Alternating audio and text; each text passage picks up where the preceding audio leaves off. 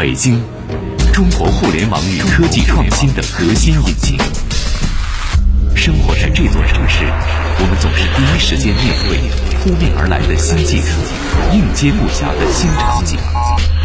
生活方式以前所未有的速度不断改变，和我们一起去聊科技，神侃互联网。联谊会，联谊会，享受互联易生活。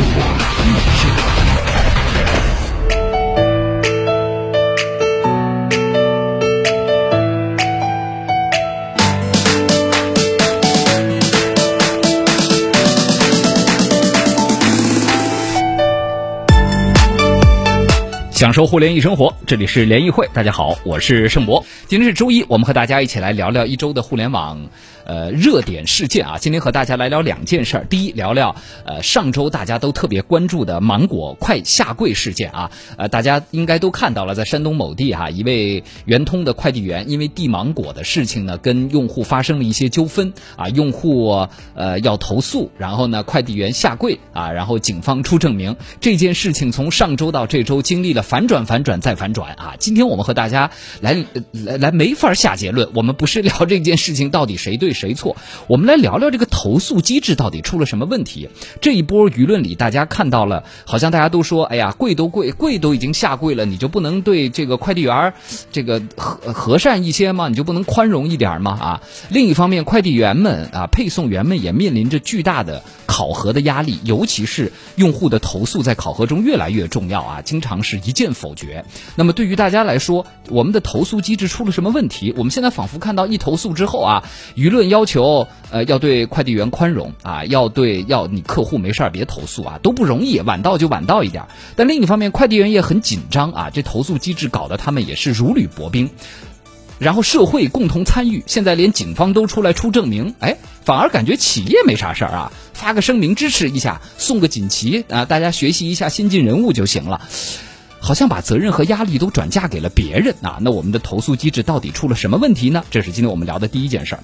第二件事儿，我们来聊一聊啊。各位爱在朋友圈发视频吗？最近呢，大家如果 我又重新下载了一下微视啊，通过微视来发短视频，可以在朋友圈发三十秒的视频了。哎，原来很多人嫌说十秒视频朋友圈不够发，现在通过微视就可以在朋友圈发三十秒视频了。看来腾讯救微视之心还不死啊！扶不起的微视这一。次靠朋友圈的三十秒长视频能不能被救得起来？今天我们和大家一起来聊一聊啊！来欢迎一下今天我们的几位联谊观察员，我们要欢迎山寨发布会的创始人杨淼，欢迎杨淼，你好，大家好，杨淼，哎，以及呃社会化营销专家黑马良机，欢迎黑马，你好，大家好，哎，好，今天我们有视频直播哈，这个两位大咖来到直播间，今天我们呢启虽然没有这个呃平常的横屏直播，但是今天启用我的微博做竖屏直播，来看一看我们今天三位颜值超高，不是两位 颜值超高的嘉宾啊。大家经常听到他们说话，但是很少能够看到他们。大家呢可以呃在新浪微博里找到盛博啊，我的微博盛开的盛博士的博，然后或者在易直播里找也可以，可以直接看我们今天的直播间的竖屏直播啊。各位有什么要留言的，同样的也可以加上我们的微信公众号“联谊会”，互联网的联，小写的英文字母 E 和开会的会，或者如果在看视频直播的朋友，直接在微博里或者在易直播里留言啊，我这儿也都能够看得到。好，咱们先说说今天的第一件事儿吧。关于芒果事件啊，呃，这事件吧，我觉得可能很多朋友都已经在呃自己的这个朋友圈里，或者是各种各各样的文章里已经看到了哈。到现在还没有一个特别明确的结论啊。这件事情经历了网上义愤填膺，到后来快递员说自己。撒了个谎啊，然后呢，投诉的用户觉得自己也很委屈，对吧？用户觉得一少了一个芒果，我让你赔，而且呢，基于这个快递公司不愉快的经历，我就不想用你这快递公司了。你还偏偏骗我，你还用你这快递公司贴了一个假的单子来骗我，对吧？大家设身处地一下，换做你是用户，你心里会怎么想？而尤其当周围人一一一边倒的指责你，你怎么不宽容一点？人家跪都跪了，你为什么 不那什么一下？你怎么想啊？但这件事情到现在还没有结果，我们不知道下一轮继续会怎么反转。我们来首先把这件事情分成几个层面来聊聊。先来聊聊投诉啊，投诉这件事情在当今变得。越来越被大家所熟悉了。这个工具啊啊，动不动就投诉啊。呃，我们经常看到的几种场景，比如说呃，这个快递小哥送餐送晚了。啊，因为害怕送晚了被用户投诉，着急的在电梯里哭啊，然后大家就纷纷同情说，呀，说你为什么要投诉啊？人家晚就晚点啊，天气不好你等一等啊之类的啊，这种情况。但是呢，我们同样也能看到一些呃非常正当的这个投诉，确实因为某些从业人员的素质不高，用户非常的生气，通过投诉来解决问题啊，呃，然后这件事情现在变成了什么样的？咱们以这个芒果事件为例啊，双方都委屈。都有理由，警方还介入了，然后围观群众义愤填膺，发表种种议论。但是唯独中间这快递公司，哎，发了一个声明，哎，这个我们啊，这个，呃，特别觉得这件事情我们应该要表扬一下这个员工，很不容易啊，这个希望大家都向他学习，然后就没事儿了啊，所以。开头咱们先来说说啊，就出现目前本来这个应该是一个公司内部的机制，问题解决的主体也应该是公司，现在反而觉得解决问题的主体变成了全社会。哎，这问题究竟出在哪儿？黑马，你觉得呢？我觉得这个最大的问题是什么呢？这个投诉机制到现在有点变味儿。嗯，就觉得就是说我作为一个客户呢，我作为一个客户，我买了什么东西，就是说是如果。那个小哥求我，我就不能去投诉了。对，那你投诉就失去了它的价值。本来是怎么说呢？这投诉它是这个互联网的一种评价体系。嗯，你通过这评价体系呢，可以确定它这个呃商家或者说这个平台到底服务的呃优劣，包括个体肯定服务是有差是有差别的。嗯，我觉得这种应该保留。但是现在呢，就成了就跟那个相声要掌声一样，就是说是基本上是要要好评，要这个什么东西，这是第一个。然后你有了差评以后，就是千方百计的去给你要把这个差评去掉，或者说是已经到了不能说令人发指吧，我觉得已经到了这个非常严重的这种程度，骚扰这种程度，对对对，已经到了特别的扭曲了。我觉得这是。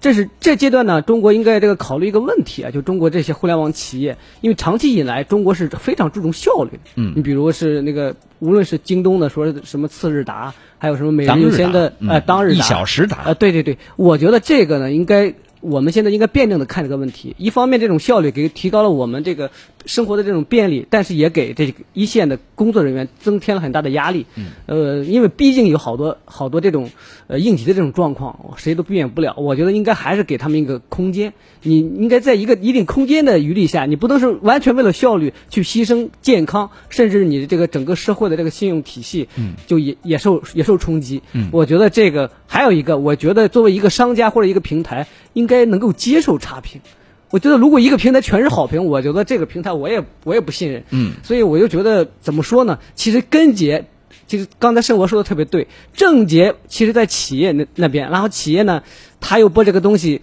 转嫁给消费者和这个全社会，让底层互相伤害，然后互相伤害、互相骚扰，然后呢，他呢高，他呢那个反正是从中受益。我觉得这种应该大家是更加理性。去去讨论这个问题，包括相关的法法规啊，也应该去去更更加完善一下。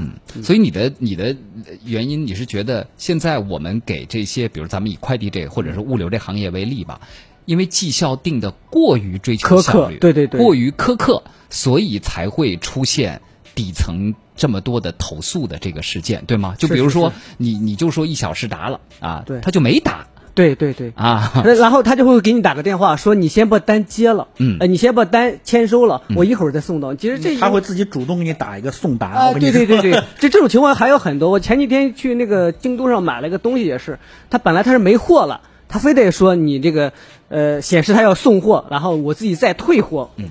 我我就觉得很也我也是非常的不舒服。你没货你就说没货嘛，实事求是嘛。你非得通过各种手段去规避这种平台这种处罚，我觉得这种平台也过于强势。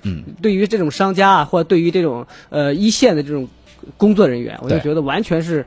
呃，不能说，反正反反正是，我觉得应该更更加的，怎么说呢，宽容一点。对，所以你这问题就是它第二层问题，就是它变成了一个账面主义，就是很多时候我真送到没送到的，我底下跟你讲情去，但是账面上系统里请点，在我一个小时已经半个小时都已经送到了，对不对啊？对。好，呃，问问淼叔啊，这个呃。投诉的这个机制本意，其实刚刚像黑马说的是挺好的，对吧？你有不满意就投诉，有了投诉我来解决。但是现在感觉，这个投诉现在变得很有针对性，就是我就针对了这个人了，就感觉好像我根本我的对立的，我跟我服务的不是这个公司，而是这个人，好像我投诉了这个人服务不好之后。我就变成跟这个人结下了梁子，然后这个人呢也用各种私人的方式 来跟我想把这个梁子给解了。但其实好的投诉是不是不应该是这样的？妙说，哎对，但说实在的啊，其实大家都觉得这个投诉我们也习以为常了这个手段啊，但实际上真正这个这个业态出现在中国，它成为一种业态，实际上大家仔细数一数，不到十五年。嗯，二零零五年淘宝建立。淘宝建立之后，它有个差评，那个时候大家才开始习惯使用这种就是用户反馈这种方式来评价这个商家的服务。再往前，你说你去王府井买个大楼买个东西，如果人人家给你甩脸子，你去哪儿投诉去？你可能写在一个本上，那个意见本，大年看一遍也不知道。消协打电话也不好使。我们上一代人那个姜昆他们说相声是说过这事儿的，嗯，所以实际上真正的现代意义的投诉出现了一共不到十五年，嗯，它有些问题是要暴露的，像现在这种问题，刚才你们两位说了。它就是企业把这种 KPI 简单的建立在这个数字上，嗯，但并不是说投诉本身这种手段就不合适了。实际上，我现在也经历过一些比较科学的投诉，比如说我打车出去，如果说我说这司机，对吧，他这个绕路了，或者说就是说未经我允许他走选了这个收不收费路线，他为了省他那个过路费嘛，等等等，这个我一投诉，后台马上就问你是不是允许调取这个录音，因为你跟司机肯定有交涉，嗯，你说允许。然后后来后后台就全部给你处理掉了，因为他一听再一看这个路线，对吧？确实你反映的是事实，这事我就认定了，我该扣这个司机的钱扣，他也心服口服，因为证据都在这儿。而很多企业之所以这个投诉没有，并且还可以匿名，它有些系统可以选择都是匿名的，都是匿名。对，很多企业之所以没做到这点，它就是机械的，就是说啊，你投诉了，我记你有个投诉，我扣你钱。而真正为什么发生这件事的现场，那个企业没有。这个手段或者没有没有这个意识去复原，嗯，而且投诉你说我们投诉是为了扣员工钱吗？这肯定不是目的，投诉是为了提高我们的服务质量，嗯，那每一个投诉，他你应该去回溯你的这个服务流程里面是不是有问题，嗯，你的这个设计是不是有问题，对吧？这是原始目的，但很多企业没有想到这一点，就直接罚人，哎，对，我就把这个担子全甩给一线员工，嗯，对吧？你迟到了我罚你，你没做到我罚你，你被用户投诉了说你骂人了我罚你，等等诸如此类的，他没有去反思，如果说。十个，今天我有十个投诉迟到的，那我是不是路况设计有问题？我的这个时间估估算系统是不是出问题了？嗯，我这个 KPI 这个指标本身是不是不合理？嗯，这种反思，我觉得很多企业没有做到。嗯，这可能是真正的问题，就是他把矛盾给转移了，像黑马说的一样，就转移到一线的人去互相伤害去了。嗯，但实际上这个企业管理上，我们说其实现在可以说有很多技术手段可以让你再去精细化的跟踪你的服务的每个环节。嗯，啊，这个没有做到。嗯，大大家我们也征集一下，各位大家也来说一说您最成功的投。投诉和最失败的投诉是什么？有没有过这样的故事啊？欢迎大家来留言，加上我们的微信公众号“联谊会”，互联网的联，小写英文字母 E，或者开会的会，直接在微信里留言，或者呢在新浪微博里找到我的微博“盛博”，盛开的盛，博士的博啊啊！我们现在也在做视频的直播，也直接在视频里留言就可以了。我看很多朋友都已经进来了啊，欢迎大家。呃，莱昂奈尔说，现在投诉都是外包的，也解决不了问题。我的直饮水买的是 A.O. 史密斯的。当时买的时候承诺永久免费上门换滤芯，只要支付滤芯钱，不需要上门费。现在突然变卦了，换滤芯七十五块钱滤芯滤芯的这个钱，四十块钱上门费。我这五层滤芯换的还挺频繁的，我就投诉，每次都说不行啊，每次都说不行，我就说你再给我找负责人。接电话的人说我就是最大的负责人了，感觉投诉也解决不了真正的。客服现在都是外包的，哎，比如一些平台它是没有这个资质去建立这个客服体系。嗯，他通过这种外包，包括这次圆通，它也有外包的问题，因为圆通的这个好多这种画片儿，对，它和那个顺承包嘛，哎，对，承包的，所以呢，他就不可能把这个集团的或者整个这个圆通的这种体系。呃，很好的贯彻，很很好的贯彻，他会有自己的一些土办法。对啊，夏小麦说没错，不光是互联网公司，所有的服务业都是这样。我们是事业单位，只要有人投诉，不管错没错什么的，这就是你的问题了。就是他简单的把投诉这个本来可以让机构去梳理自己机制、发现流程错误的问题，变成了简单的对个人的处罚。对对对，他会出这个问题，其实是你在制度设计上、人员人员聘聘请的考核等等各方面问题上出了问题，对啊，但是不，现在就直接。啪罚了你，对人不对事儿得了，嗯哎求匿名。我是淘宝小卖家，经常要处理快递问题。现在快递接入菜鸟之后，投诉才有点效率。（括弧买家从淘宝界面进去啊，如果只是给快递客服打电话，好几个快递都是就算是选了投诉，也不会记入投诉，只是反馈。你一定要和客服反复要求是投诉才行啊。中仙王鑫说，也存在一些常识性、知识性问题，我至少碰到两次了。我订的东西是冷链运输的，但他最后就直接那么送给我了。啊从手机地图看，他在我小区里转悠转悠转悠几个小时，最后送我的冷链。我就问他，你们有没有要求冷链物品优先送？你在小区里转悠了几个小时啊？如果他们都是冷链的，我没意见。但是这不可能啊，冷链只是少部分物品啊。你看，其实这这这就看你投就看你投不投诉了。啊你要投诉的话，就看公司高水平的公司怎么解决问题。比如说，我要修改我的制度，对它必须得是冷链的，是优先的啊。然后我用什么办法去考核快递员是不是先把冷链优先送了，而不是直接说啊，你没没没给他送，来罚款吧，啊，一千五两次开了，对吧？这个按理说后台应该替快递员算算好这个路线的。对呀嗯不是快递员自己去小区去临时选择这个，大家临时去找路，这效率多低啊！对中国的他那个啊系统这个一没没有想象中那么有几个高级的，对，无论是菜鸟、顺丰还是这个美团外卖，据我所知都是算好了的。嗯，你自己不能改顺序的。嗯嗯牛奶唱歌说了，有一次用顺丰寄一个 Kindle，对方收到一个空盒子，啊，还是暴力拆开哦，拿走的，连个伪装都没有。投诉后，快递小哥直接把钱给了我，让我撤销。但是我总有一种猫腻的感觉。你看，他就把一个投诉变成了一个私人恩怨，嗯，他不再是一个公司去检讨的。公司去解决问题的一个途径，可能这是让大家最不爽的啊。对对对。好，我们说这个公司要担起责任来。好的，那问题来了，你要公司担起责任呢，我们就要聊一聊我们的，比如咱们还是以物流行业为例哈，这些公司这么多年是怎么发展起来的了？啊？咱们中国的快递效率说起来大家都拍胸脯挺自豪的，对吧？刚刚新四大发明了对这个啊，我们这几日达，但是同时大家又诟病各种问题，比如第一。在北京的朋友肯定都见过快递员或者是送餐员开着电动车在路口横冲直撞，横冲直撞，新司机深对有体，会。特别是这个 是特别恐怖，对不对？这不是特别是秒叔刚新进司机，秒叔刚买 刚买了车的行人我怕车，我嗖一下就过来了啊！其实有有一些数据，我们可能因为这些快递公司或者物流公司没有明面上公布给大家，这种因为交通事故的伤亡率在送餐快递这个行业其实是高的，超乎大家的想象的。是对吧？一方面，你你你这个道路交通安全秩序被破坏；另一方面，其实这些小哥们他也身处危险人之中，身安全也是吧受保？障。哎第二点，很多人说他们很苦，你看抖音和短视频里有很多特别特别苦的那个快递员和送餐员，哎呀，就自己就扒拉一口冷饭，然后中午就挨个儿送，然后送不到就急着哭，然后就各种各样的情况啊。所以很多人说不行，你们对这个行业要保护起来，要让他们有安全的工作环境，要让他们有一个合适的这个压力。你不能说单单都要这样，对吧？下雨天的，你就是三个小时才能送到，你你不能这样。但是我们换位思考一下，收音机前各位亲爱的听众朋友，如果说现在我们真的把快递小哥的各种装备、工作压力、劳动保障、配送时间都给全部备齐的话，那大家正常人都知道，这个羊毛一定最后要出在羊身上就是由我们的消费者来买单。你能接受吗？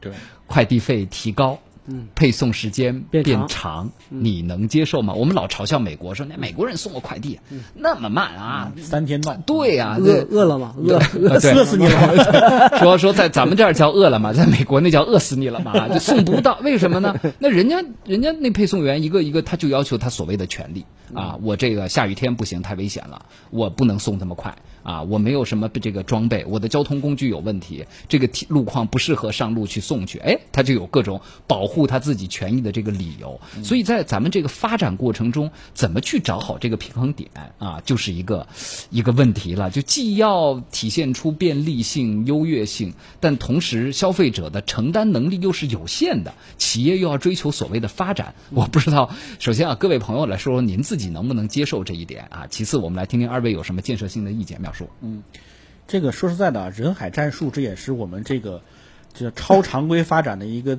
最基本的这么一个战术了。哪个行业都是，制造业现在是这样，现在服务业其实也是在走这条路。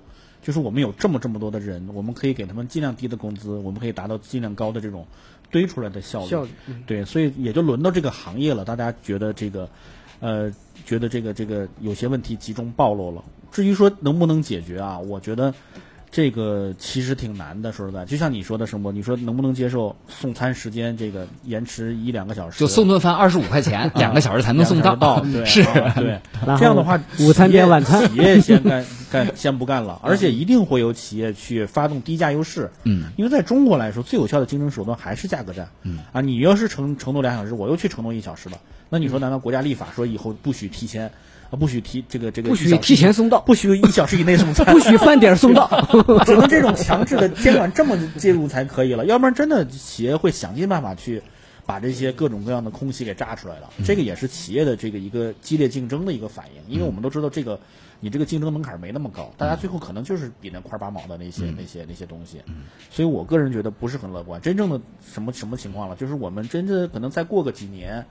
啊、我们都习惯了，你每你每年涨个两三块钱的快递费，对吧？涨个十年，涨到20涨着涨着就涨到对涨到20一一单快递八十块钱了。对对对对，你像你像以前以前顺丰根本就不在四大的这个规模之那什么，根本不在四大眼眼里面。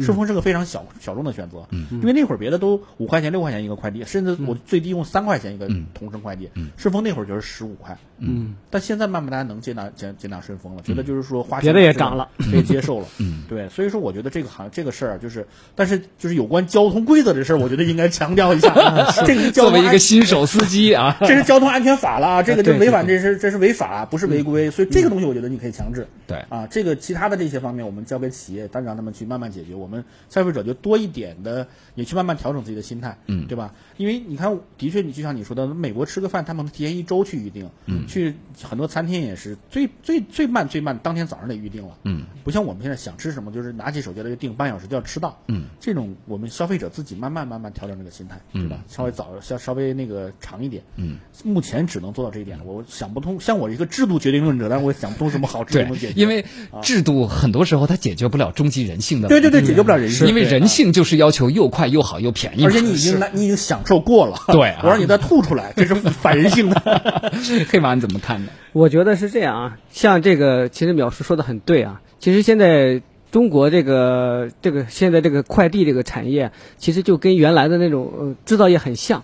就是说，但是未来肯定会慢慢的解决这个问题，它的这种保障呀，这种包括这种价格呀，包括这种社保这种体系啊，我觉得慢慢肯定会解决，或者说是你的成本肯定肯定会上升，这是这是因为首先是随着公司的这种发展，补贴会没有了，然后这种成本肯定会上升。我觉我就觉得以后可能这个，呃，也不要完全依赖于外卖快递，有的时候你大家在家里做做饭，或者说是也 也能够解决。出去，我就说呀，的确是现在你这不是开倒车吗？你这并不是说开倒车，我说这它终究有个平衡，就跟原来的坐网约车一样，原来就是出出门下个雨，我一公里我嫌太阳晒，我就坐打一下车。但你现在后来发现，一看一二十块，算了，我还走还是溜还是溜达吧。所以其实这个中间也是，这个这个比喻举的我还是买单的。对这个还是有它是不是常态？它是有一个平衡，因为这个有一个是中国这个互联网这么多年的这种发展，这种快速发展，它中间有肯定有泡沫这种成分。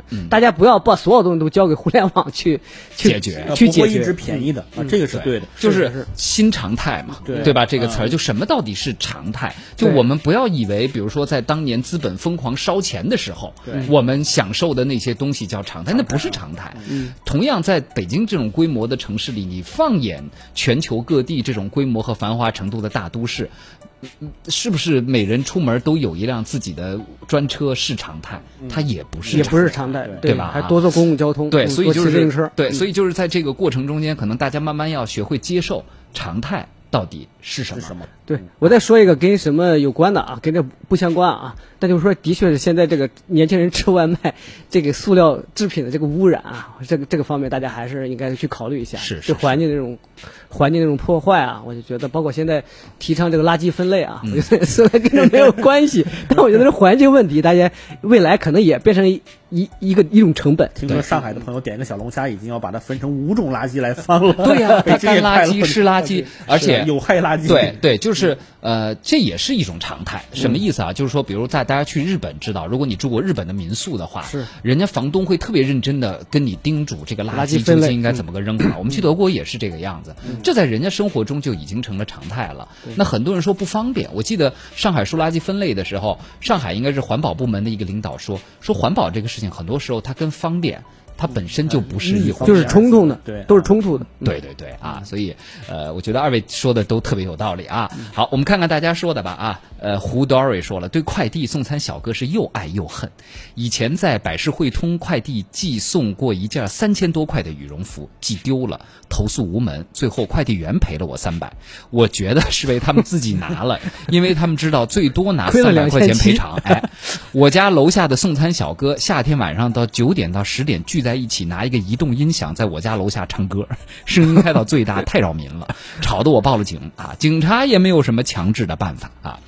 呃，说我有一个旅行社的朋友叫快递送发票到客户那儿，然后呢，发票是用来结款的，结果客户收到的却是布满油花的快递袋，而且发票也被污染了。最后客户没有按时的结款，快递员也不承认是他干的。后来我那朋友投诉了快递员，当天晚上就不停的接到陌生电话。就骚扰来电啊就是是不停不停打电话，真是无奈啊，有点惹不起了。你看，所以就是说，咱们回到今天这个话题上来，快递就是投诉这件事情，高明的公司或者我们期望未来的大平台、大公司，别让它变成用户和呃这个快递员。快递员之之间的私人有矛盾。第二个就是寄希望于技术的发展，什么意思啊？比如淼叔刚刚说，车内的很多问题，经由我们一年前讨论的要不要在车里架设录音设备或者录音装置这个问题，基本已经得到了比较好的解决了。对。就是你你当时是什么一个。现场能还原了，但是快递未来能够有什么技术手段？从视频上、从定位上等等各方面，包括因为数据化嘛，数据化就意味着事实的本来面目被真实还原的可能性会提高，对吧？就像这一次一样，少了一个芒果，这一个芒果到底怎么丢的？到现在没有谁能够谁 动了我的芒果？我们寄希望于技术的发展，让最后我们去还原事实的时候，寻找责任的时候，去像淼叔作为制度论者啊，去找到制度缺陷的时候，我们有更加真实可靠的凭据，而不是仅仅根据当事人的陈述。因为我也特别能理解淘宝的那些店小二，或者是那个就是像这一次的这个民警，因为我看了民警那执法录像，你当时你你永远得到的信息，如果你没有一个客观数据还原的话，你永远都是被人加工过的信息这。罗生门啊，这就信商啊。对吧？啊，所以现在我也建议大家别随随便便对网上的一些事儿发表评论哎啊，。尤其别轻易的愤怒。我一直提倡说，现在有个新词叫廉价的愤愤怒啊对啊，你这一见这事儿，你看你这如果说你容易愤怒，你见着圆通这事儿，你得愤怒三回了，你起码、对反转三次了嘛，这就伤了自己的身体。没错见什么事儿对吧？咱心平气和，等待它下一步的发展。我是我我身边有一些做警察的，比如去做刑警的那些哥们儿啊，就属于。我就老觉得他们特别多疑，你知道吗？就是我说你们这活得快乐吗？一点都不如我傻傻的活得快乐。他说没有办法，我们这个职业要接触的形形色色的人，你真不知道他开口跟你说的话是真的还是假的，都是底线对你必须要用你的方法，然后让他们说出真话来啊！而且实际事实也印证了，他们碰到的大多数人都是骗子。开口跟他们说的第一句话不是真话对，嗯，啊，所以信商啊，信商啊，所以我老跟我父母说，我说你们有没有信源？这个信源是哪？听谁说的，对吧啊？有没有人来证实这件事情，是吧？有没有双当事双方全部都发过言了？对、啊，别轻易愤怒啊，保重身体，开开心心的不好吗？尤其开车的时候。啊，好，在这个我们今天也在新浪微博里有直播啊，呃，这个是吧？UK 说了，我现在都不敢得罪这个快递或者是送餐小哥了，我真怕他们堵我钥匙眼儿。你看，这就是很典型的嘛，对吧？威震天说哪个是黑马？来中场的时候，黑马那个和淼叔自我介绍一下啊，大家可以加上我的新浪微博“盛博的盛，博士的博”啊，可以看一看今天我们现场的视频直播。我们也稍事休息，进段路况。你和百度的李先生一起堵在前往京藏高速的后场村路上，你和阿里的马老师一起在望京写字楼的地库排队交停车费。你和京东的刘大叔一起意识到亦庄的道路原来不是正南正北，在北京，我们一起飞驰在科技改变生活的道路上，去聊高科技，神侃互联网，联谊会，享受互联易生活。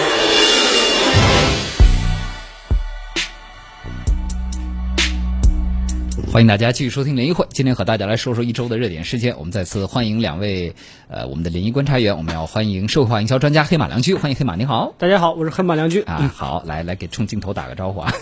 镜头在？镜头在我手机里啊啊。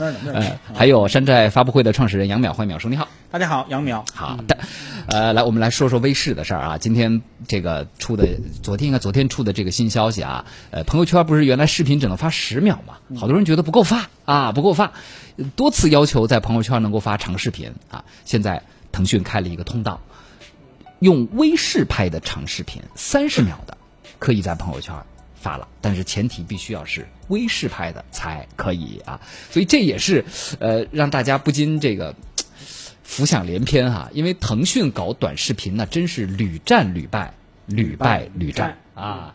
不停的有各种产品出来，说腾讯内部同时在做的各种短视频的项目小组就有十几个啊。但是微视目前来说是得到扶持最强，但是就有点像扶不起的刘阿斗一样，就老是他就起不来。你说凭腾讯这么大的力量，呃，这个微信这么大的流量，哎，他怎么就扶不起来？所以最新又想了一招，就是你要用微视，我让你发三十秒的。只有用微视才可以。正因为这个，今天我又把删掉的微视重新又下载下来。对，所以感觉还是有点用的。至少最近这段时间，这个下载量会有所提高，又会冲上去一下。对对对，来，这一步战略背后，腾讯的目的是不是就是要为了挽救或者是扶一把微视？能不能扶得起来？来听听二位的观点。黑马，你先说呗。